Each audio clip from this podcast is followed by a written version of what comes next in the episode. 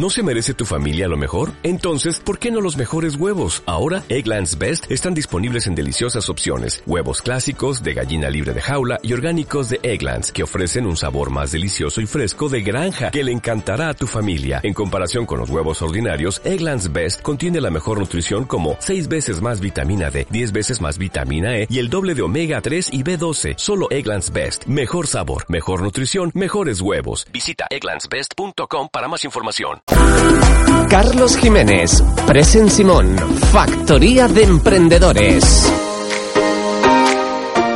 Bien, y continuamos con la tertulia, eh, pero antes tenemos la fantástica gente emprendedora de nuestra compañera Presen. Adelante, Presen. Muy bien, antes de mm, comenzar con anunciar los eventos que tenemos por delante, dos noticias que bueno que queremos eh, recalcar. Primero, ya lo dijo José Pablo, pero bueno, eh, insistir en que cuatro investigadoras de la Universidad de Las Palmas están entre las 427 mejores científicas residentes en España. Es un eh, que se ha hecho público en un, eh, del grupo de difusión del índice H, grupo de IH, atendiendo a su índice H o índice de impacto para el periodo marzo 2019-2020. Eh, ya que hablamos el pasado jueves, Carlos, de las niñas y la falta de referentes, nos parece eh, bueno importantísimo destacar este hecho y por otro lado también no lo hemos dicho hasta ahora, pero eh, bueno, tenemos la oportunidad de tener a partir de octubre eh, una nueva charla, un nuevo encuentro de TED en la isla de Gran Canaria. Eh, se llama TEDx Más Palomas y eh, en los próximos días o próximas semanas, ¿no? Estaremos ya anunciando y dando a conocer, bueno, eh, ponentes y un poco cómo se va a organizar todo. Dos eventos y dos noticias que queríamos destacar. Por otro lado, ya centrándonos en los emprendedores y los autónomos, decir que ha sido publicada las bases reguladoras para la subvención con el objeto de prolongar la tarifa plana de autónomos. Recordemos que eh, hay una ayuda de la Comunidad Autónoma de Canarias que permitirá que el trabajador por cuenta propia disfrute de una tarifa plana de 60 o 50 euros, según la que corresponda al pago de sus cuotas a la seguridad social durante el segundo año de actividad, para que la gente esté pendiente y eh, pues solicite esta subvención. En cuanto a eventos, Pitch Combat el 6 de febrero es un evento de networking para emprendedores eh, propiciado por la asociación Mentor Day. ¿Qué eh, en este evento? Pues cada empresa o startup contará con un minuto para exponer de manera clara y concisa su idea de proyecto. Se enfrentarán por parejas y en este tiempo deberán intentar convencer al público de que su idea es mejor que la del contrincante. El orden de presentación es aleatorio, con lo cual ninguno de los dos sabe quién es el que comienza su exposición y así pues transcurre todo un evento que se hace sumamente interesante. Las entradas en eventbrite.com y eh, ya está abierta la convocatoria hasta el 9 de febrero para el eh, Desafía San Francisco.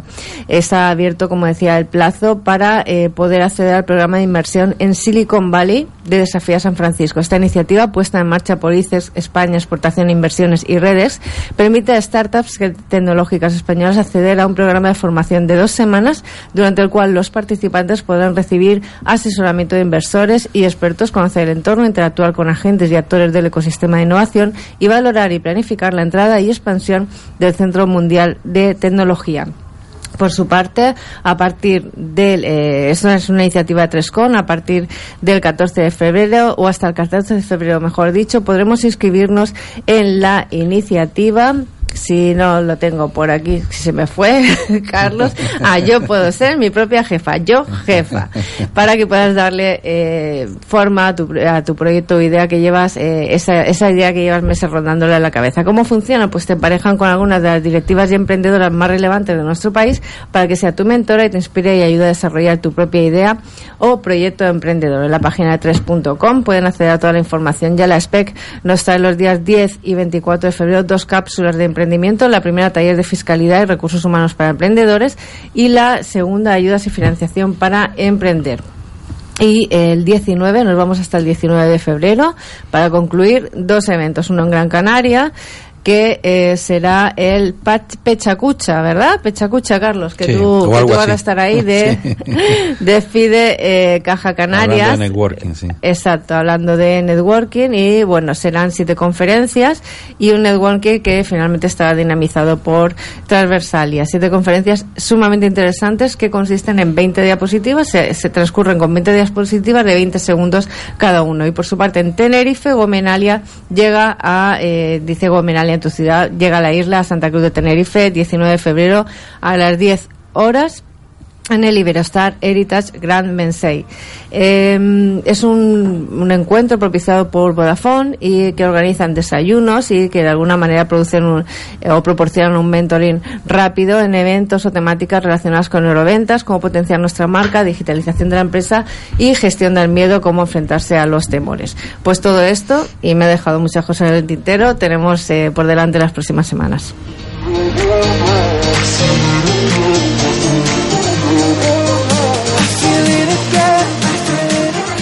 Bueno, gracias Presen. Ya saben que esta sección es por gentileza de Transversalia Consulting y nosotros ya pasamos nuestra genial tertulia. Tenemos hoy a, a Jorge Alonso de Velorcio. Hola Jorge. Muchas gracias. Hacía tiempo que no- nos tenías abandonado, Jorge. Nos tenías abandonado y no puede ser. ¿eh? Aquí Bueno, necesitamos necesitamos tu talento aquí. Bueno. ¿vale? Tenemos a Carlos. Carlos, recuérdame tu apellido. Bardiza. Bardiza, perdona. Carlos Bardiza, que es el, el jefe comercial de Harley Packard aquí en Canarias. Exactamente. Y bueno, muchísimas gracias por estar con nosotros. Mm, vosotros. mm, esperemos que esta no sea la, la última vez, la primera y la última, sino que, que tus obligaciones profesionales te permitan compartir otros momentos con nosotros. O sea que bienvenido Seguro. y muchas gracias. Y a Juanma, lo siento, Juanma, estás aquí, chico, pues te tenemos que Tú explótame, aprovechate, si en algo puedo ser útil, cuenta con ello. Seguro que sí, te, te estamos explotando, pero con cariño. Tú sabes que todo esto es con cariño. Bueno, pero porque luego vamos a comer. Sí, sí. Eso por Yo supuesto. estoy salivando, ¿eh? Bueno, aquí se come muy bien. Bueno, el jueves pasado eh, tuvimos el evento de Hacedores del Cambio y una de las mesas de trabajo fue el tema de la transformación digital. El, enfoque que nosotros quisimos darle a, esas mesas era que está muy bien, que hay que transformarse y tal, pero mm, ¿y, qué pasa con, todo el trabajo que hay que hacer? Porque parece que aquí leemos artículos, ¿no? De que no, transformación, no sé quién está metiendo, no sé qué, pero y, y lo sangre, sangre, sudor y lágrimas que hay que, ¿no? Que hay que pasar para que ese, para que esa plataforma, para que esa herramienta se ponga en marcha y tal, ¿qué pasa, no? Y entonces a- a- estuvimos hablando eh, de ese tema, ¿cómo, cómo lo ven ustedes? Porque entendemos que no es tan bonito, ¿no? Se ve la parte finalista, ¿no? Pero, ¿y todo el camino qué pasa? Yo creo que, que es un tema que comienza a ser manido y eso es una buena noticia, ¿no? Que ya esto de la transformación digital está llegando, llegando, llegando, ¿no? Y hasta nos aburrimos, ¿no? De hecho, yo voy pensando en mi cabeza, transformación digital, caso cerrado, ¿no? Porque casi, casi ya lo que había que contar se contó, ahora toca hacer, ahora toca hacer. Eh, al final hablamos de personas, ¿no? Eh, lo que tiene que la transformación digital para mí y lo he comentado otras veces no va de poner tecnología, no va de, de hacer clic aquí o hacer clic allá, ¿no? Va de cambiar tu forma de pensar. Eh, si tú no cambias tu forma de pensar, vas a estar toda la vida contrariado, vas a estar toda la vida eh, pues Sufriendo, ¿no? sufriendo sí, y, y contracorriente de manera innecesaria, que no digo que seas un pez que te dejes llevar, ¿no? Sin embargo, si tú cambias, siempre digo, si piensas digital, tu destino será digital, ¿no? Pero si no lo haces, te estás perdiendo un montón de oportunidades simplemente por, por no saber, por no haber desarrollado las capacidades que tienes que desarrollar para poder entender este mundo, ¿no? O sea, yo al final cuando hablo de transformación digital, primero hablamos de personas, ¿no? Y cuando este tema no está resuelto, no podemos seguir hablando del siguiente paso. Entonces, si, si tú como persona, como profesional, no has adquirido las habilidades necesarias para moverte en el nuevo entorno que nos rodea, no tienes nada que hacer. Yo, No hay futuro. Se me va quedando en la cabeza eso de todo lo que puede digitalizarse se digitalizará, todo lo que puede virtualizarse se virtualizará, todo lo que puede automatizarse se automatizará, lo queramos o no lo queramos. Entonces, ¿qué te toca? Te toca tener habilidades nuevas, tener nuevas capacidades profesionales y personales que hagan que te muevas bien en este entorno, ¿no? Entonces, para mí te digo, casi casi me va sonando esa transformación digital que eso es cerrado. Al pasado, ¿no? Sí, sí, sí, sí, sí, sí, sí. Carlos, ¿cómo lo ves tú? Bueno, desde luego el, el primer eh, paso es las personas, ¿no? Y, y estáis muy especializados, especializados además en eso.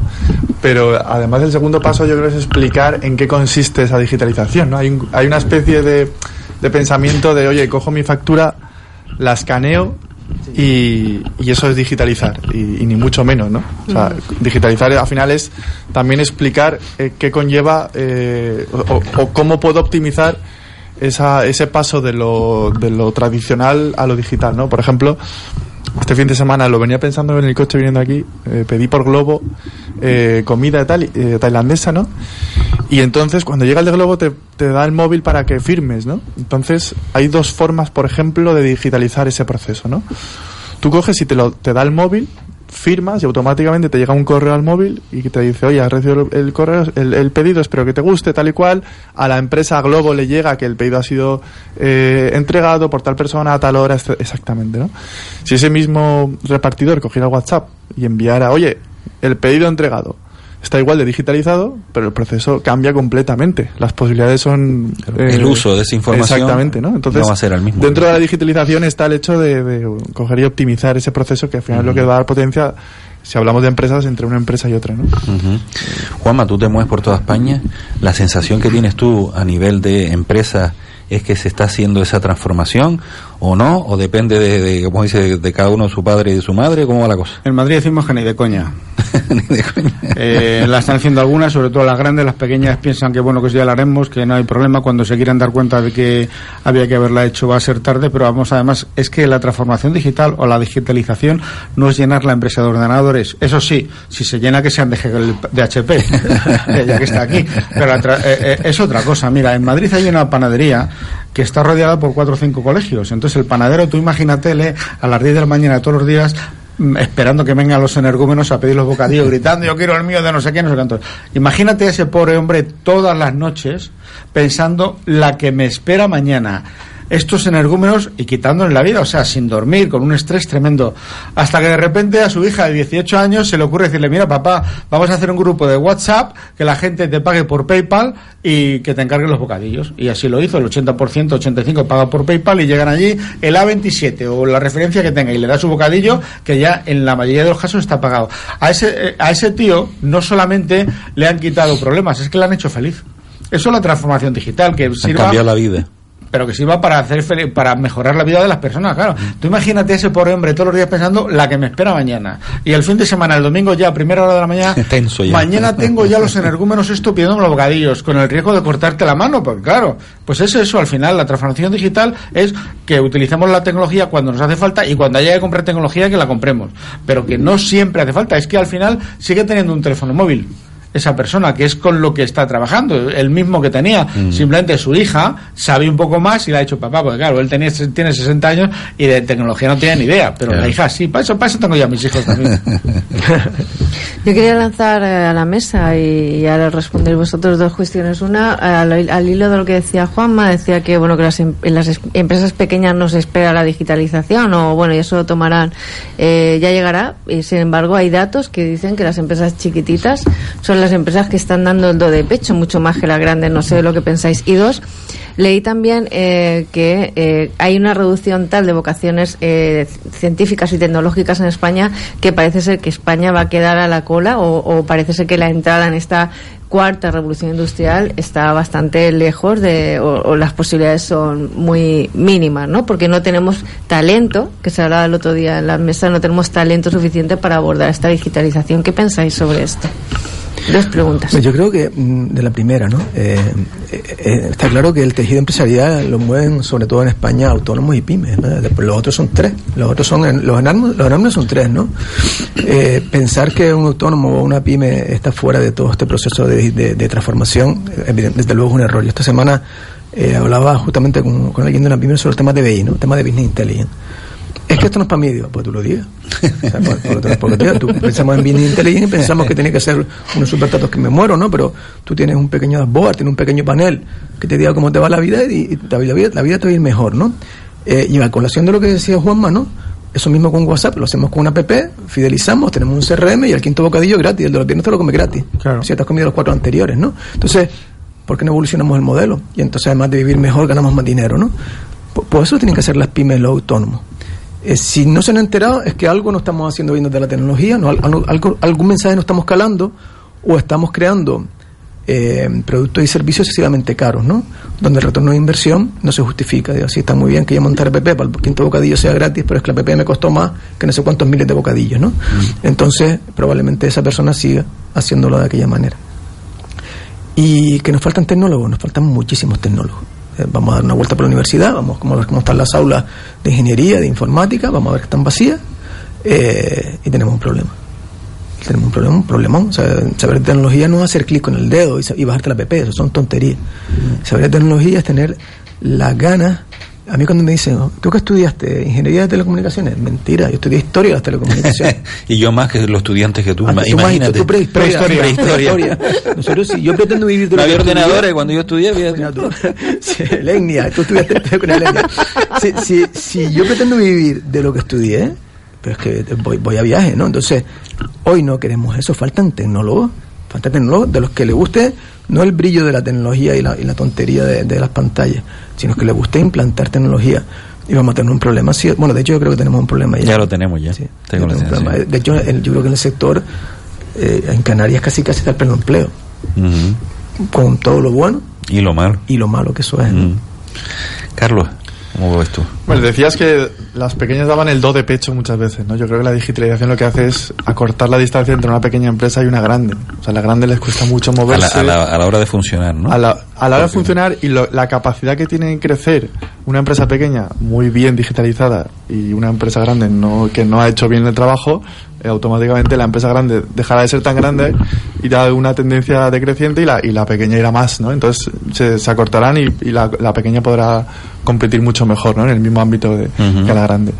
Entonces, eh, eso es un tema. Y, y luego aparecen, fíjate que las pequeñas empresas al final, la mayoría son intermediarias. Es decir, pongo en contacto a fabricante y consumidor final y, y de eso vivo, ¿no? Entonces, con, con la digitalización, la palabra grande de la- es Internet. Internet lo que, lo que aumenta es la cantidad de medios a los que puedes acceder y hablo plataformas, hablo Facebook, hablo YouTube, hablo mil cosas, ¿no? Que puedes todavía abarcar más clientes finales con los mismos fabricantes con los que trabajabas antes, ¿no?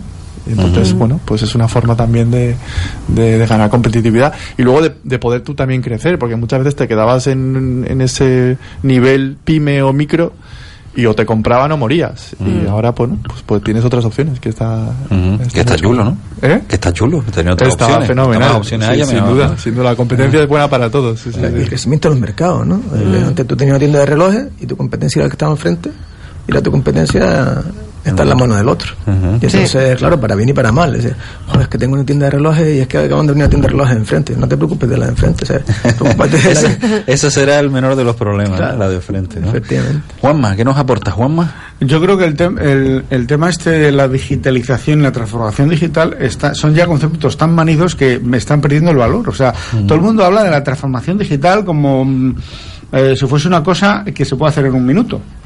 Y además es un tema que hay que tratar con cuidado, hay que, eh, como decíais vosotros, eh, Jorge y Carlos, hay que sensibilizar a la gente, a las pymes, yo no las veo sensibilizadas, yo creo que lo dejan para mañana porque no lo ven necesario y cuando se quieran dar cuenta, al final la van a fastidiar. Mira, yo me gusta poner un ejemplo cuando hay una conferencia sobre transformación digital que es el siguiente. Eh, al a El Corte Inglés y a Zara no les da miedo que les pongan unos grandes almacenes al lado. No les preocupa en absoluto. No van a perder cuota de mercado. Lo que de verdad le- les, da pavor es que lleva- llegue un quinceañero, un centennial, y les monte un e-commerce y les quite el mercado. Eso sí da pavor. Y entonces, eso es la transformación digital. Y entonces, los grandes que lo tienen claro, Zara y el Corte Inglés y toda esta gente grande lo tiene muy claro, pues eh, lo, tiene- eh, lo van a tener más fácil para salir adelante y para que no les quiten el mercado. O no les quiten suficiente mercado como para hacerles daño. Pero los pequeños, cuando te quieras dar cuenta tú, te lo han quitado. El valor diferencial del pequeño tiene que estar centrado no solamente en, bueno, si necesitas la tecnología, bien, pero imagínate el frutero de casa de mis padres. Mi madre llama y le dice, eh, José, súbeme un kilo de peras, o súbeme eh, perejil y unas patatas fritas, o no sé qué para mi hijo. Y coge y se lo sube. Ese es el valor diferencial que tiene una pequeña tienda con la que no puede competir ni Amazon ni nadie. O sea, es que no puede competir. Pues ahí tenemos que ir, o sea, El cada uno a donde- claro, a donde cada uno pueda mantener su cuota de mercado. Evidentemente, ¿cómo vas a competir tú con Amazon si quieres un cargador, aunque estés abajo? Que tienes que bajar a la calle a comprarlo y a lo mejor no lo tiene ni Amazon te lo manda eh, si es en Madrid, en Barcelona o en alguna creo que otra gran ciudad, te lo mandan cuatro horas. Y gratis. Eh, Y AliExpress, como dice, como dice Y Hugo, nuestro técnico. AliExpress que- tiene unos precios también tremendos. Ahí no puedes competir. ¿Dónde compites? Compites en el servicio. servicio. O sea, eso hay que tenerlo claro. El pescado. Yo estaba viendo, fui a ver a un amigo mío que está, eh, tiene una, un puesto de variantes, eh, pepinillos y cosas de estas, en un mercado Getafe, y al lado había una, una pejadería que tenía bastante cola. Y yo le decía, mira, esto no tiene futuro porque al final este pescado lo van a acabar comprando en el corte inglés que te lo da con calidad. Porque además tú cuando compras en el corte inglés, yo por lo menos, no es que haga publicidad ni tenga ningún interés, pero yo sé que es una cosa de calidad y, y que si hay un problema te lo solucionan. Bueno, pues eso no tiene futuro. Lo de los variantes, pues a lo mejor sí, porque es un tipo de producto diferente. Pero todo eso, al final lo está vendiendo ya Amazon, el corte inglés, eh, Carrefour, Día, etcétera, etcétera. Entonces, ¿Cómo compites tú? Simplemente pues porque a, Manoli le dices, hola Manoli, ¿qué tal? Oye, ¿cómo está tu hijo? ¿Eh? ¿Se ha solucionado lo de tu hijo? Eso no lo hace Amazon.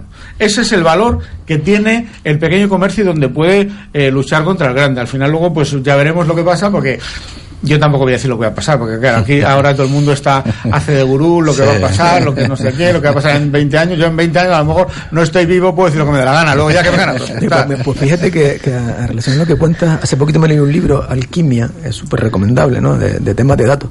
Y hablaba de, de- del algoritmo que utiliza Google, eh, ay, perdón, Amazon, y lo comparaba con el que utiliza AliExpress. Y hablaba de ese valor del pequeño comercio. Pues la guerra de los grandes, ¿cuál es ahora? La guerra de los grandes está en el mundo del IA, ¿no? De la inteligencia artificial y de hacer eh, algo predictivo, ¿vale? Es que al final te van a preguntar, te va a quedar preguntando cómo está tu hija, ¿no? Si tú compras esto, esto y esto, seguramente también vas a comprar esto. Bueno, pues una de las diferencias que está incorporando en este caso el Express en relación a Google es la incorporación de las ventas cruzadas de cosas que tú ni te esperas. O sea, tú estás comprando en Google y todo lo que te propone, perdón, en Amazon, todo lo que te propone más o menos es parecido, ¿no? Oye, si tú compras unas playeras, pues a lo mejor te gusta una Calcetines. bota, ¿no? Pero de repente el de AliExpress te dice, compra unas playeras y también un reproductor de MP3. Hombre, porque asocio. Bueno, eso tiene que ver con la inteligencia, inteligencia artificial y tiene que ver con ese gap entre lo cercano y lo, lo multinacional, ¿no? Los grandes que son muy grandes se han dado cuenta de dos cosas. La primera, que cuando algo les molesta lo compran. ¿vale? Es muy Sí, típico. sí. Eso se pasa Más fácil, mucho. ¿no? Eh, eh, hay marcas... que O lo todo- copian, Amazon directamente te lo copia Lo y ya la- tu producto a freír Tú sabes que hay multinacionales que directamente cuando algo les molesta y es pequeño le ven que hay un millennial que le aparece, pa, lo compra y se terminó, ¿no? Pero luego la parte de IA, la parte de IA sí va a hacer daño al pequeño comercio. La parte de IA va a ser... Porque la inteligencia artificial, ¿sabe? ese conocimiento que yo tengo de mi cliente, al final lo tengo también en el teléfono si sé explotar los datos. Y ahí o corren o corremos, ¿sabes? Los pequeños corren, los grandes van muy rápido. Y esto en, en nada vas a pensar que, que es que está hablando contigo alguien que te conoce bien, ¿no? Mm. Y eso está está ahí, ¿eh? está, hay que apuntarlo y no, y no perderle la vista. ¿eh? Hay un meme, hay un meme que salió el otro día lo leía llamando a una, una pizza a domicilio, ¿no? Entonces el tío llama y dice, buenos días Antonio, Mm, hola buenos días, quería tal, dice, seguro que quiere comprar esta pizza, o el colesterol suyo está, está muy alto, dice, Sí, así. dice como que el cole- ¿y usted quién es? Dice, no, somos la pizzería, pero la compró no sé qué empresa y no sé qué, entonces le recomendamos que cambie la pizza y además le vamos a mandar una zapatilla a su casa sí. para que salga a correr no sé qué, dice, no, como que corre tanto, al final era como todo, tener tanta información que al final te va, perdona presa que te interrumpa. No, que no sé si te voy a perdonar. Bueno, ¿eh? mujer, inténtalo sepas, por lo menos. Luego lo hablamos. Está bien, está bien. Luego lo hablamos. No, eh, voy a hilar con una de las mesas de debate que hubo el otro día en Hacedores del Cambio, mesa de transformación digital. Cuando acabamos le pedimos la opinión a una de las personas que había estado allí en, bueno, en la organización eh, de la universidad y nos comentaba, oye, me, encantaron todas las mesas, la de transformación digital estuvo bien, pero no lo entendí. Una persona de la universidad que está en, en el, en el vicerrectorado de investigación, de innovación, De no lo entendí. Es decir, De letras, la chica de letras. pero quiero decir que quizás es verdad que hay una necesidad de que todo el mundo, de que las empresas se digitalicen. Es una necesidad palpable porque si no van a desaparecer, pero se está comunicando desde los tecnólogos, desde las empresas, desde la gente que sabéis, se está comunicando correctamente que esa necesidad está ahí, que tienen que hacerlo, que van a desaparecer, que es una manera de competir, que pueden llegar a todo el mundo. Es decir, es que el pequeño comercio no se da cuenta que su, que su mercado es infinito. Es decir, que puede vender al mundo entero. ¿Se está comunicando bien o no? Porque es que ya tengo mis dudas con esto, ¿eh? o sea, la realidad y a hechos probados es que no. O sea, porque si fuera que sí, eh, tú vez de vender te estarían comprando. O sea, y nos está pasando que todavía no nos estamos dando cuenta del valor de ese, de ese, de ese cambio. Pero vuelvo a lo mismo de antes, que este cambio que no se ha escondido tiempo tenido, sea, que ya lo que hay es lo que hay, que quien se quedó fuera se va a quedar fuera. eh, y esto no va a esperar mucho más, ¿no? O sea, quien no cambió va a desaparecer. Eso bueno, está clarísimo. O sea, porque aparecen otros con menos costes, mucho más flexibles, Mucho más rápido. mucho más rápido, dispuestos también a desaparecer con otros modelos de negocio. El caso de, de Thomas Cook, ¿no? Eh, todo el mundo lo sabía. Yo creo, iba a decir menos Thomas Cook, mentira, también Thomas Cook. Pero es que se sabía, o sea, se sabía por, por la información que ya venía, eh, tanto estructurada como desestructurada a través de las redes sociales, eh, que había un movimiento. Eso, eso sí lo cantó bien el Big Data. por Y un cambio de, de, de, de- de trayectoria a la hora de comprar tus vacaciones. ¿no? Por su- pero todo eso que podemos nosotros intuirlo, yo lo intuyo, tal, me parece que tengo un amigo. No, no, cuando tú los sacas con datos, cruzas datos estructurados, las reservas, lo que me dicen los tour operadores, los precios, mi cuenta de resultados, mis activos, mis aviones, mis hoteles, lo cruzas con lo que dicen las redes sociales, Airbnb y tal, te das cuenta aquí va a pasar algo, va a pasar algo dentro de poco. ¿Vale? Entonces, a nadie le cogió de sorpresa. Y el, y el menos que le cogió Parece que sorpresa. sí, ¿eh? No, no, no. Por lo menos lo disimulaban bien, ¿no? Al de Jeb tú le cogió sorpresa. Se está frotando las manos. Se está frotando las manos y se ve. No, eh, pero aquí la- es que lo, lo tratamos ese, ese tema aquí en concreto y los hoteleros están como muy despistados y a mí eso me chocaba, o sea, con la información Que que, tienen que tener los grandes grupos hoteleros y no sabían el que tema. no, que no, que luego ve- vete a la realidad. ¿Qué ha pasado? Nada. Ha pasado, algunas cosillas pasaron, ¿verdad? pero- no aquello que nos prometieron. ¿Por qué? Porque ya el mercado lo sabía. Y eso fue predictivo. Eso fue predictivo. Entonces, eh, todo ese proceso de transformación digital, quien no lo hace, a veces porque hasta no le conviene. Dice, tío, es que es carísimo comprar esto. Este modelo de negocio no me funciona. A lo mejor hay que dejarlo caer e inventarme otro, ¿no? Pero no, pero desde luego algo no estamos haciendo bien cuando, cuando todavía hay gente que no se está enterando que... Yo creo que quizás el todo. mensaje les llega muchas veces desde el miedo, es verdad, es verdad que lo que decías tú, que decía Bill Gates, ¿no? Es decir, el que si no cambian vas a desaparecer, si no estás en Internet vas a desaparecer, pero creo que cuando el mensaje sea desde el miedo, no cala. Es decir, eh, es como que tengo una resistencia, porque la gestión al cambio no se puede dar desde el miedo, la, la gestionar al cambio se tiene que gestionar desde el entender, desde el, eh, de Desde alguna el querer, manera, claro, desde el desde el querer. pero yo creo que el mensaje se está dando desde el miedo, mi- es mi sensación. Pero tiene también un porqué, mira, eh, tiene que ver con la forma en, que nos- en la que hemos sido educados, ¿no? Hemos sido educados para la certeza, hemos sido educados para que después del uno venga el dos, para que si hago esto consigo lo otro, ¿no? Y de Para que no, te equivoques porque eso da mucha vergüenza Claro. y la gente se mete contigo. Entonces, cuando, cuando hasta que no cambies el modelo de educación y te bueno, tú vete caminando y vete resolviendo los problemas, yo te voy a educar para que sepas resolver el problema. Bueno, y entonces el problema no es aprobar suspender un examen, el problema no es que te pierdas en una ciudad, o el problema es que tu negocio fracase, el problema es que no sepas levantarte. Entonces no tenemos resiliencia suficientemente desarrollada. Entonces, como vamos a un tema de, de educación, también de cultura latina, ¿no? Eh, al final esto no se, no, se, no, se, no se arregla en un mes, ni en dos meses, ni en un año, ni en tres. Se cambian generaciones. Entonces, cuando ya tú incorpores que tu forma de vivir es que no tienes que tener. El otro día yo ya desvariando absolutamente, o sea, eh, software as a service, eh, infraestructura como servicio, seguridad como servicio. Joder, se me ocurrió las life as a service, o sea, la vida como servicio. Que ya no, no ¿qué nos queda? No nos queda más. Regístralo. Sí. Oye, pues mira, estaba por registrarlo. Ya no nos queda más. o sea, pagar por vivir, que no tengas nada. O sea, lo llevas a extremos y es que nadie quiere tener, todo el mundo quiere gastar, ¿no? Y, y este, este pensamiento o lo evoluciones rápido o, o te lo comes, ¿no? Igual hay que registrarlo, sí. Carlos Juanma, apart- Yo después creo- de esta... ¿no? Yo creo que el miedo no vende cuando pilla lejos. Si te digo que, por ejemplo, me lo invento, el 42% de los españoles han recibido alguna vez un robo en casa. Bah, pero en mi barrio no. Claro. Si te digo que el vecino la, la- la entra en casa y tal, uy, ahí así. Mm. Entonces, en, en, el- en un hospital de Madrid la semana pasada eh, eh, robaron todos los datos de Torrejón, el hospital de Torrejón en Madrid. Eh, os garantizo que todos los hospitales de Canarias lo saben.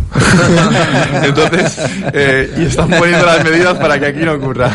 Y es verdad, es así. Es que es- es- entonces el miedo no vende cuando pilla lejos. Cuando pilla aquí, entonces si tú tienes una frutería en una esquina y tienes la cola de aquella pescadería tal, porque tiene mucho éxito esta frutería, y en la frutería del barrio de al lado, de repente que, que lo conoces, que lo has visto ahí en el mercado central toda la vida, que no sé qué, y de repente un día viene y te dice que cierra, y dices, ostras, pues Aquí igual pasa algo. aquí tengo que sí. Comentabas antes lo del corte inglés, el corte inglés eh, que expulsó a su, a su director ejecutivo, a su CEO. Sí, le conozco, presenté yo un libro con él. ¿Ah, sí? A Dimas. Exactamente, a Dimas, porque quería hacer una especie de, de Amazon, ¿no? Que era Bueno, una lo que pasó allí fue un tema de guerra cuenta, de poderes. cuenta, No, él no me la contó, yo nunca he hablado con él de este tema, pero esto es una guerra de poderes de que las hijas de Isidoro Era un tema querían de- mandar de acciones y de Dimas poder. quería mandar y, Y no está. podía mandar los dos. De Claro. hecho, hace unos días dimitió el director general de Mm. el CEO del Corte Inglés, el Luis eh, del Pino, creo que se llama así, no estoy seguro. O sea, que eso eso era un tema independientemente de que Dimas era un tío es un tío muy preparado, que ahora se dedica a dar conferencias y bueno, y tiene su su empresa. Yo lo he visto una vez en mi vida, o sea, que es que no soy un experto en el tema, pero lo he seguido porque me interesa como periodista. Eh, independientemente de eso, él está muy volcado en el tema del retail, al final, que es lo que vende el corte inglés. El corte inglés lo que vende es eh, a pequeños eh, a pequeños clientes y se trata de eso. Pero eso es una guerra de que yo me le quiero quitar a este porque me digo, quiero poner yo y punto. Sí, fue un tema de poder y de control de, Poder, de la control, empresa. sí. Claro, lo que pasa No, es pero- que pero y venía- fue una venía cosa transicional que primero pusieron a Luis del Pino de presidente, que ni siquiera creo que ocupó el despacho de la presidencia, estuvo un año y al año, hace ocho meses, eh, eh, dimitió, le cesaron y el Consejo nombró a a Marta, no sé cómo se llama el apellido, no sé si tiene el del padre o el de la madre, pero bueno, eh, eh, Marta Álvarez será así seguramente, que es un, debe ser una tía también muy preparada. O sea, que no es que quítate que me quiero poner yo porque es mío, ¿no? Que la tía, eh, esta mujer tiene que estar también muy preparada, pero es un tema de que me quiero poner yo. Es que es como en un partido político. El secretario yo- general, cuando le quitan es porque se quiere poner otro. Claro. Es que no hay más. No Yo tengo la sensación del corte inglés lo, lo está pasando mal, ¿eh? Tengo la sensación. Están vendiendo bastante, o van a vender bastantes inmuebles. sí. Están cerrando sitios, están- Reinventarse un poco, pero como todo el mundo. O sea, Claro. que- y lo que decía Presen, que yo creo que ha dado en el clavo, es el tema de la comunicación. Mm. O sea, al final hay que saber comunicar y claro, cuando tú estás hablando de tecnología y de repente te pones a soltar tecnicismos y anglicismos que no te entiende ni tu padre, pues aquello no funciona. Mira, yo cuando empecé en la radio hace 35 años, me dieron una lección que la llevo a rajatabla. Me dijeron, Juanma, tú cuando hables en la radio, haz como si hablases para tontos. Que lo entienda todo el mundo. Y yo cuando escucho la radio, quiero entenderlo. O sea, como si yo fuese tonto, que no lo soy, ni los oyentes de Lo son, Radio claro. Las Palmas tampoco, ni nadie, pero contra, con, con una cosa sensata. Mira, yo cuando van a mi programa de televisión, los entrevistados, algunos que son CEOs y no sé qué, que los de CEO, bueno, que que un chaval de 18 años que tiene Un una CEO, que sí. montar, es el CEO, digo, tú, tú estás tonto, un chaval. sea un founder, sea un founder. Sí, sí. O co-founder. Bueno, pues yo les digo, mira, no utilicéis tecnicismos ni anglicismos. Entonces empieza la entrevista y la primera en la frente. Bueno, ¿y qué es lo que hace? Bueno, pues nosotros tenemos unos engagement. Claro, ya le digo yo, bueno, ¿y qué es esto del engagement? Que me lo han explicado como 50 veces. O sea, que me lo he aprendido a, fuego. Y cuando acabo de explicarlo, la entrevista es de 5 minutos. Cuando acabo de explicarlo, dice además nuestros skills.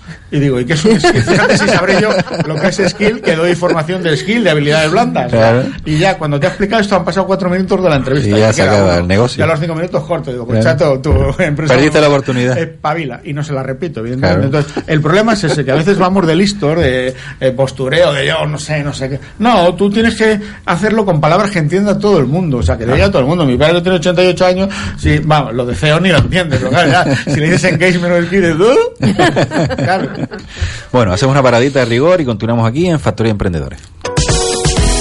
Escuchas Factoría de Emprendedores. Carlos Jiménez. Presen Simón. Gastrobar Amaranto, un lugar acogedor con una innovadora cocina, una carta apetecible y sorprendente por el chef Antonio Suárez. Para aperitivos, ensaladas, primeros platos y segundos platos, de carne o pescado, buena bodega, buena cerveza. Teléfono para reserva 928 22 75 72. Gastrobar Amaranto, en la calle General Más de Gamín de 5, frente al antiguo Estadio Insular, zona Alcarabaneras. Sábado deportivo en Radio Las Palmas. 1 de febrero. A partir de las cuatro y media de la tarde, Deportivo de La Coruña, Unión Deportiva Las Palmas. Partido de fútbol que llegará en las voces de Ismael y Jaime Omar y Carlos Santana. Y a partir de las siete y media de la tarde, con el equipo de baloncesto dirigido por Luis Hernández, Fuenlabrada Herbalife Gran Canaria. Será a partir de las siete y media de la tarde. Radio Las Palmas. La radio a tu medida.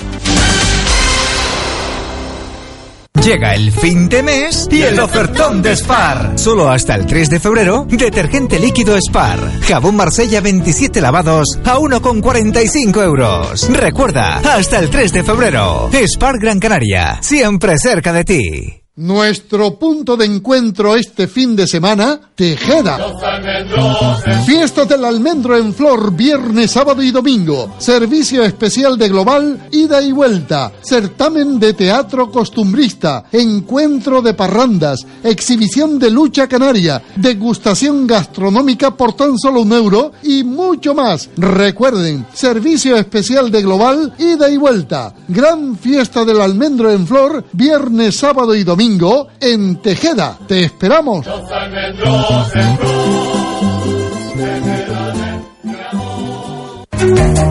Has conectado con Factoría de Emprendedores. Carlos Jiménez, Presen Simón, bienvenidos.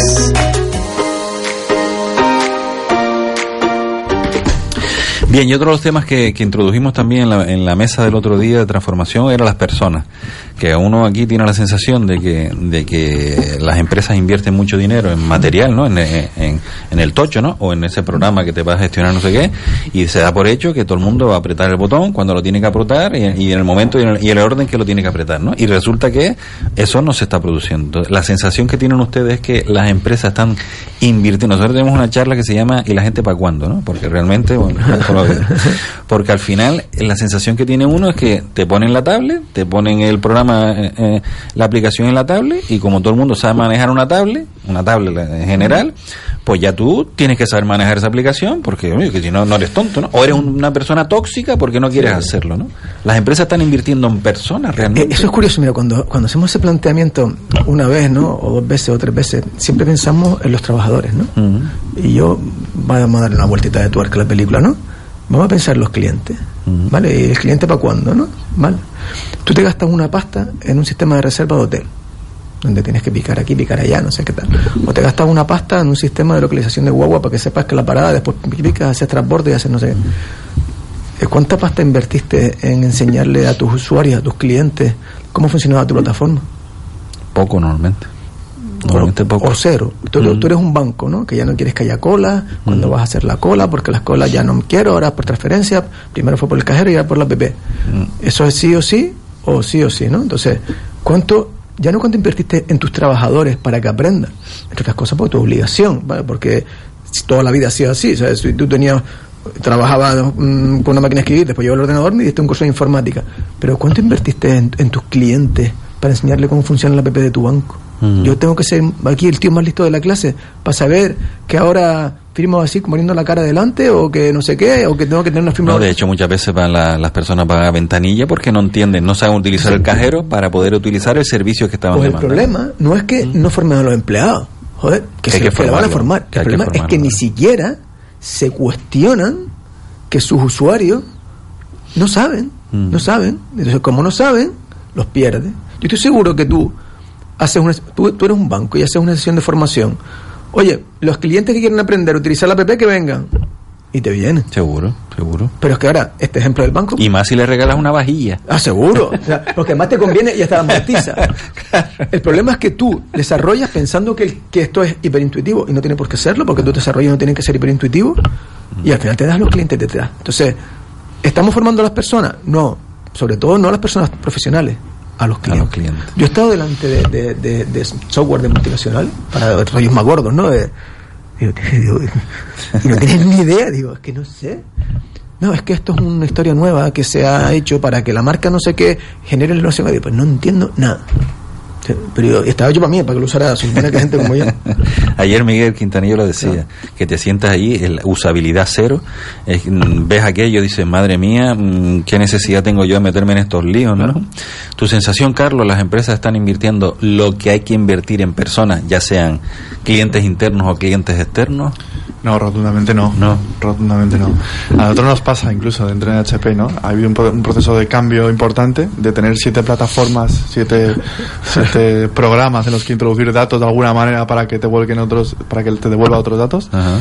a una sola, ¿no? Es decir, aglutinar esas siete en una y eso genera un proceso de aprendizaje, como decía Jorge, que, que tela. Entonces, es una formación que viene de, de arriba, ¿no? Que viene más o menos impuesta y que al final lo que funciona es a partir del día 20 de febrero del año tal, ya no vais a poder utilizar lo que estoy utilizando ahora, así que espabilar, porque es que si no, no hay manera. Y, y no hablábamos de cliente final, de cliente, o, sea, o sea, que imagínate, imagínate, ¿no? Entonces muchos, y con el tema de la digitalización yo creo que muchas veces es un tema de, de, de pereza, ¿no? Un tema de decir, uff, Los cambios, ¿no? Los cambios siempre, ¿para qué me lo cambien, no? Si esto funciona, yo recuerdo que tenía, eh, tra- trabajé de contable en una empresa ahí en Valencia, El cambio Antes, de- tuyo antes de ser graduate. antes, antes de ser graduate, antes de ser graduate, era contable, el cambio es importante. el cambio muy importante, sí, sí. Entonces, Eras contable. Contable, sí, sí.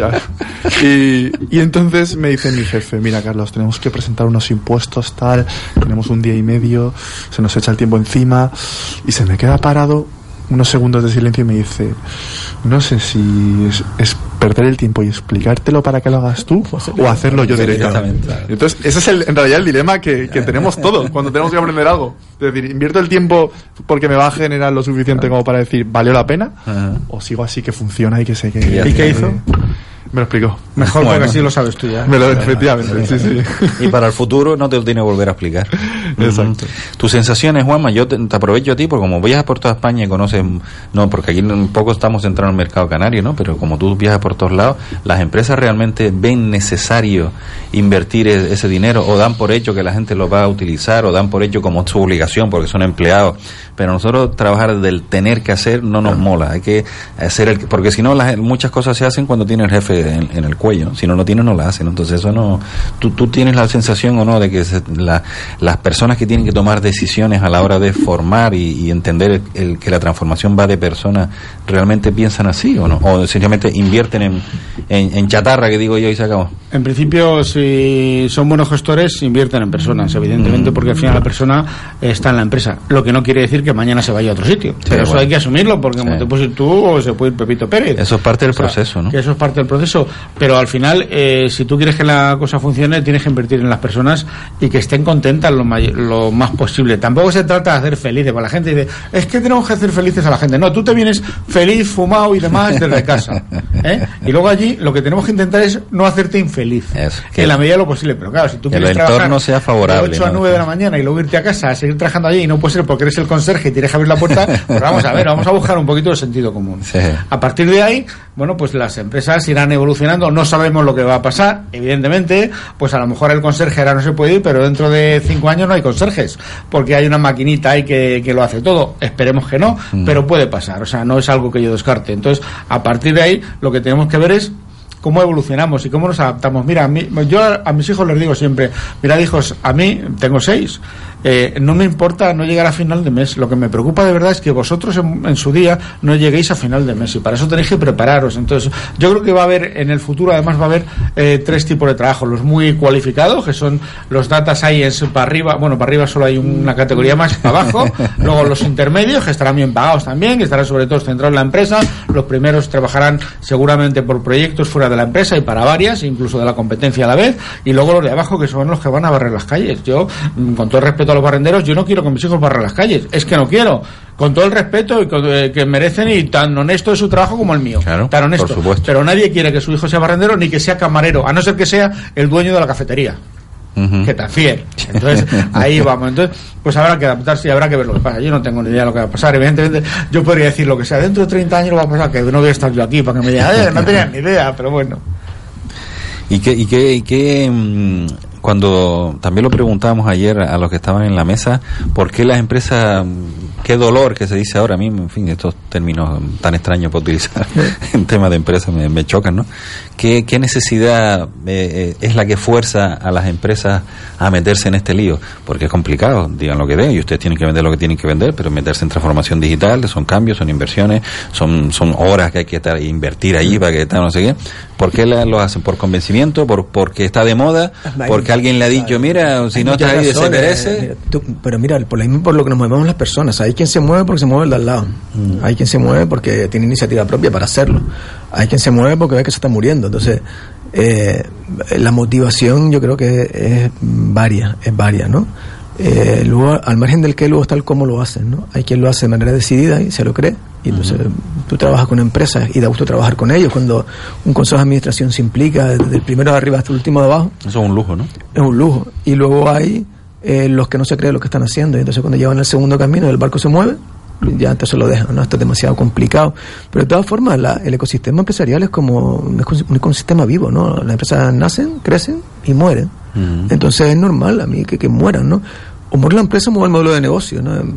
El corte inglés está pasando mal, ¿no? A lo mejor el modelo de negocio ha cambiado, ¿no? Entonces, yo creo que, que tenemos que asimilar eso, ¿sabes?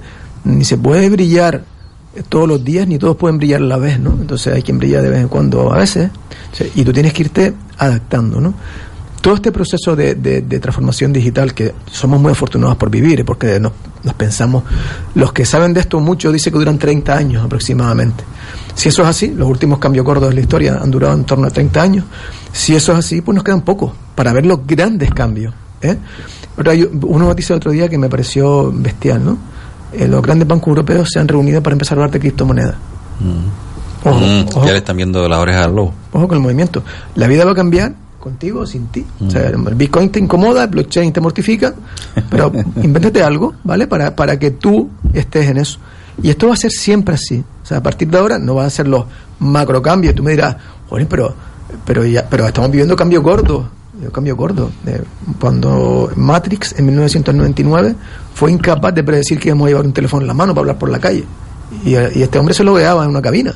Mm. Pues no se- no se lo- y nadie nunca, Blade Runner nunca hablaron con un teléfono por la calle. Mira si hemos tenido cambios gordos, ¿no? Entonces, Sí. ya más nunca va a haber ese cambio tan gordo como el que hemos vivido de estar todos hiperconectados todo el tiempo de manera individual. O sí. Bueno, sí, sí, yo, yo creo que puede haber otros cambios que todavía somos incapaces de entender. ¿vale? Ni- vamos ni de imaginar. A mí me encanta hablar de- del ciberhombre y llegaremos y, y entonces nos vamos a mortificar mucho cuando hablemos de eso, ¿no? Bueno, ya hay uno por ahí que vamos a estar cerebrado, ya te digo.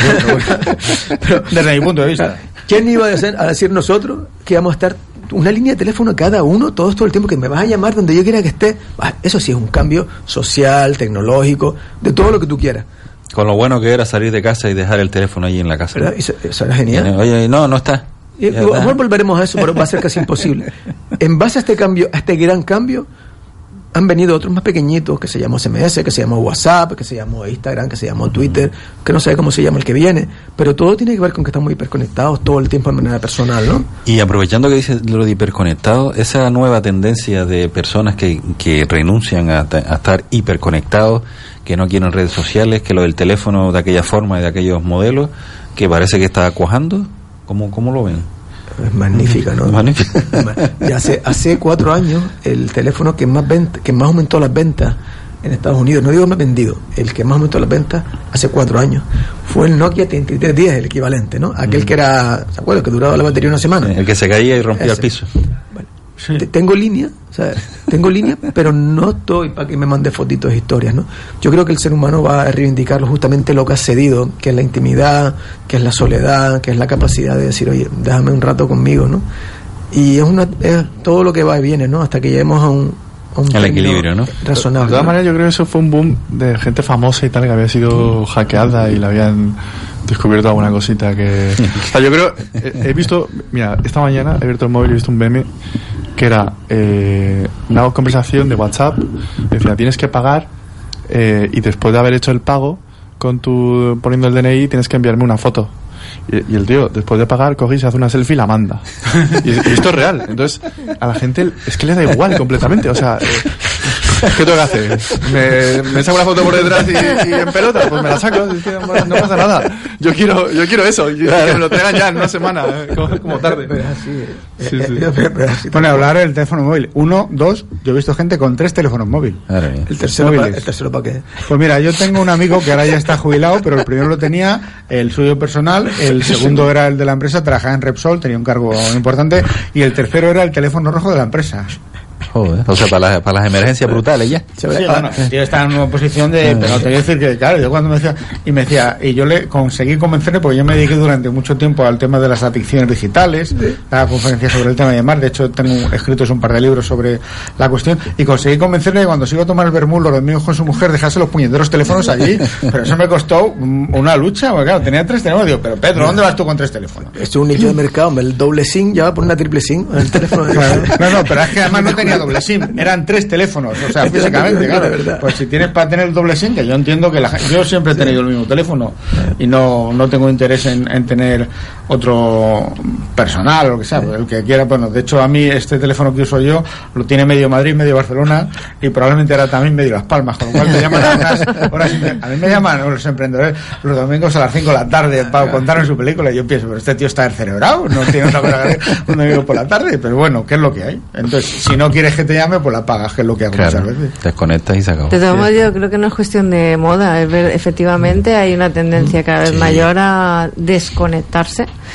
eh, y quizás a ir a donde realmente tenemos que ir, que es a un uso más racional de la tecnología y de las redes sociales. Eso Es no va a pasar, nos- Preser, y te voy a decir por qué. ¿Por qué? Porque mis hijos no van a dejar el teléfono móvil, porque lo hacen todo desde el móvil. O sea, ya te digo yo, pero absolutamente, absolutamente todo.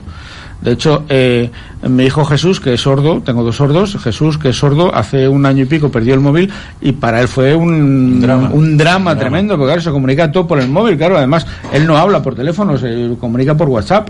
Entonces, vamos, a- a- al rato hubo que ir a comprar otro. Porque, Voy a ver si te convenzo. Pero- Eh, una cosa es utilizar eh, el aparato, el móvil, como un instrumento, como un medio, como un recurso. Eso es una cosa. Y otra cosa es eh, este eh, excesiva Postureo. exposición a las redes, Bueno, eso a puede la evolucionar tecnología. y que la gente se dé Son cuenta dos cosas o, por la edad pues dejes de hacerte fotos para Instagram pero claro, claro tú tienes Instagram y tienes para hacerte fotos o también para ganar dinero. Yo tuve una emprendedora en, en mi programa que había montado una joyería en Instagram y el primer año facturó 900.000 euros. O sea que te quede un 30% libre pues no, No está, nada mal, mal, o no sea, que te quiero decir que hay que ver un poco luego cómo evoluciona. La herramienta, Los chavales, Mi hija, mi hija Miriam, la filósofa, como yo digo, está haciendo filosofía con 18 años, pues tiene, aparte del teléfono, tiene en, tele- en el teléfono tiene dos cuentas de Twitter, una que conocemos todos y otra que no sabemos cuál es. Ah, sí. Es así, ¿verdad? Entonces, no hay forma, por más que he intentado ver, Y tú, pero por- tú por lo menos sabes que tiene una que no sabes cuál es. Bueno, Hay- la hay ni ella, siquiera- tengo una y no te lo digo. y, y- y otros ni siquiera se imaginan que tiene Y sin embargo, yo en mi teléfono móvil eh, llevo eh, llevo seis cuentas de Twitter. O sea, te quiero decir, llevo tres de Instagram, cinco páginas de Facebook, cinco canales de YouTube y LinkedIn. Cada una tiene su Y finalidad. tú, y tú das charlas de, de Bueno, esto se lo coloco a mi hija para que como community manager la que me lo lleva. Yo llevo alguna cuenta o algo. De hecho, el premio que nos dieron antes de ayer, eh, le mandé unos datos para que lo tuitease ella. Como tiene mis cuentas, pues lo tuitea ella, no hay problema. Pero fíjate, decir la que es para de- que, según para qué lo quieras. Claro, la evolución de Twitter este año, por ejemplo, este año no, ya casi año y pico. está perdiendo fuerza, ¿no? Uf, Tengo- pero- sí, ¿verdad? claro, pero porque está subiendo Instagram mucho. No- Pero fíjate, incluso por franjas horarias. O sea, por ejemplo, Twitter está funcionando en torno a las 10 de la noche. Un tweet a las 9 de la mañana no vale absolutamente para nada. Cosa todo lo contrario que le pasa a LinkedIn. LinkedIn a las 9 de la mañana funciona muy bien. Claro. Y por la noche funciona de una manera diferente. Entonces, cada red tiene su lenguaje, cada red tiene su momento. Y cada red tiene su momento de desaparecer. ¿Te acuerdas de Twenty? Pues. Twenty, sí. Yo tenía cuenta en Twenty. Pues que no Twenty. la usé yo creo que nunca, pero la tenía. Ajá. Sí, sí. Twenty, yo nunca lo usé. Lo compró Telefónica, que no sé lo que Para dejarlo morir. Pero siguen teniendo, pero yo creo que siguen teniendo la línea telefónica, ¿no? No, no, ya Twenty de hecho cerró sus cuentas, ¿no? Y lo anunció. No, no, pero digo la línea telefónica. Tenía, eh, como- Twenty como tenía línea, teléfono. Ah, Sí. ah, ah, sí, como línea sí. como Yo línea creo que sí, sigue como- teniéndola. Como línea sí. La red la cerró. Mm. Bueno, pues al final eh, es una evolución, está claro. Mm, la herramienta como herramienta, que como yo lo utilizo, Presen se queja mucho de que yo utilizo demasiado las redes sociales. Yo lo utilizo como herramienta. También debo reconocer que de vez en cuando me apetece desconectar y dejar, porque el día a día, y nunca para, porque esto, si lo utilizas como herramienta de promocionarte de tal, Hay que vender, hay que vender. Claro, pues al- pero al final es que no tienes límite, porque como siempre puedes seguir haciendo y siempre puedes dar, al final no tienes límite. Y bueno, también hay que poner esos límites y, y- y vivir fuera de, de- del tema digital, ¿no? Que también hace falta, ¿no? Bueno, podemos ir terminando ya. ¿Alguna cosita que quieran eh, añadir? Tenías un artículo que no lo hemos lanzado. De ese tenemos que hablar Ah, con calma, en- porque en- para hablar del CP de proximidad, la tendencia. Hay que, hay dedicarle más tiempito. Eso venimos un día Bien. con calma Genial. y hablamos de, de, no CP, lo, de, no- nube. no lo agendamos. Bueno, aparte de eso, algún comentario ya para las personas que nos están escuchando, transformación digital, nos metemos, hay que meterse con ganas, dedíquense a otra cosa, estudien filosofía, como le la hija de Juanma. ¿Qué les decimos? Yo, yo sí, yo creo que el mensaje todavía está a tiempo. O sea, Todavía está a tiempo. Pero, pero no, no te queda mucho. Pero no te queda mucho más, ¿no? No te lo pienses mucho, que No te pienses mucho más porque ya, ya esto se va cerrando. Entonces ya el escenario se va definiendo cada vez mejor, las estrategias se van definiendo cada vez mejor, ¿no? Y, y ya hay que tomar partido. Entonces los que los que todavía no lo han hecho tienen que hacerlo o decidir efectivamente que no lo van a hacer, ¿no? Entonces Y asumir las consecuencias. Sí, yo siempre le digo a la gente lo mismo, o sea, si te vas a quedar en un sitio que sea cómodo, que sea bonito, o sea, que sea agradable, Claro. que, que tenga aire acondicionado tal, porque ahí es donde vas a morir. O sea, hasta una oficina guapa, pues ¿dónde te vas a quedar, no? Si no vas a morir ahí, ponte en marcha, probablemente tengas que irte a la nube, probablemente tengas que pensar de otra manera diferente, y entonces ya no te dediques demasiado a lo que haces ahora, empieza a dedicarte a lo que te vas a dedicar mañana. Busca otras cosas, ¿no? Carlos, Yo digo que estaría, estaría muy bien que de ese porcentaje que decía Presen de qué es lo que motiva ese cambio, sea, y además en factoría de emprendimiento, que, que sea el emprendedurismo, ¿no? Lo que motive a la gente decir, oye, me voy a digitalizar, voy a mejorar mis procesos, yo los voy a hacer más eficientes, voy a cruzar datos, voy a optimizar todo eso, ¿no? Lo hizo, lo hizo Zara con la web y enseguida facturó bastante más que Claro, la tienda. no son tontos. Lo hizo Netflix que tenía un videoclub y, y no ha ido mal. o sea que yo creo que hay argumentos. Ok. Juanma, tenemos que terminar ya, brevemente. Pues nada, yo agradeceros lo bien que me habéis tratado en Las Palmas. Espero volver pronto y que tenga mucho éxito ese TED. ¿Cuá- ¿Dónde va a ser? En octubre, en más palomas. Eh, ese en más palomas. A ver si te dejas caer. ¿no? Estaremos encantados. Muy bien, pues Hugo ya me está mirando desesperado. Gracias a todos por, por estar aquí. Un sábado más, la semana que viene más y mejor, que como digo siempre, muy complicado porque cada programa es espectacular. Un abrazo de Carlos Jiménez, de Presen Simón y Hugo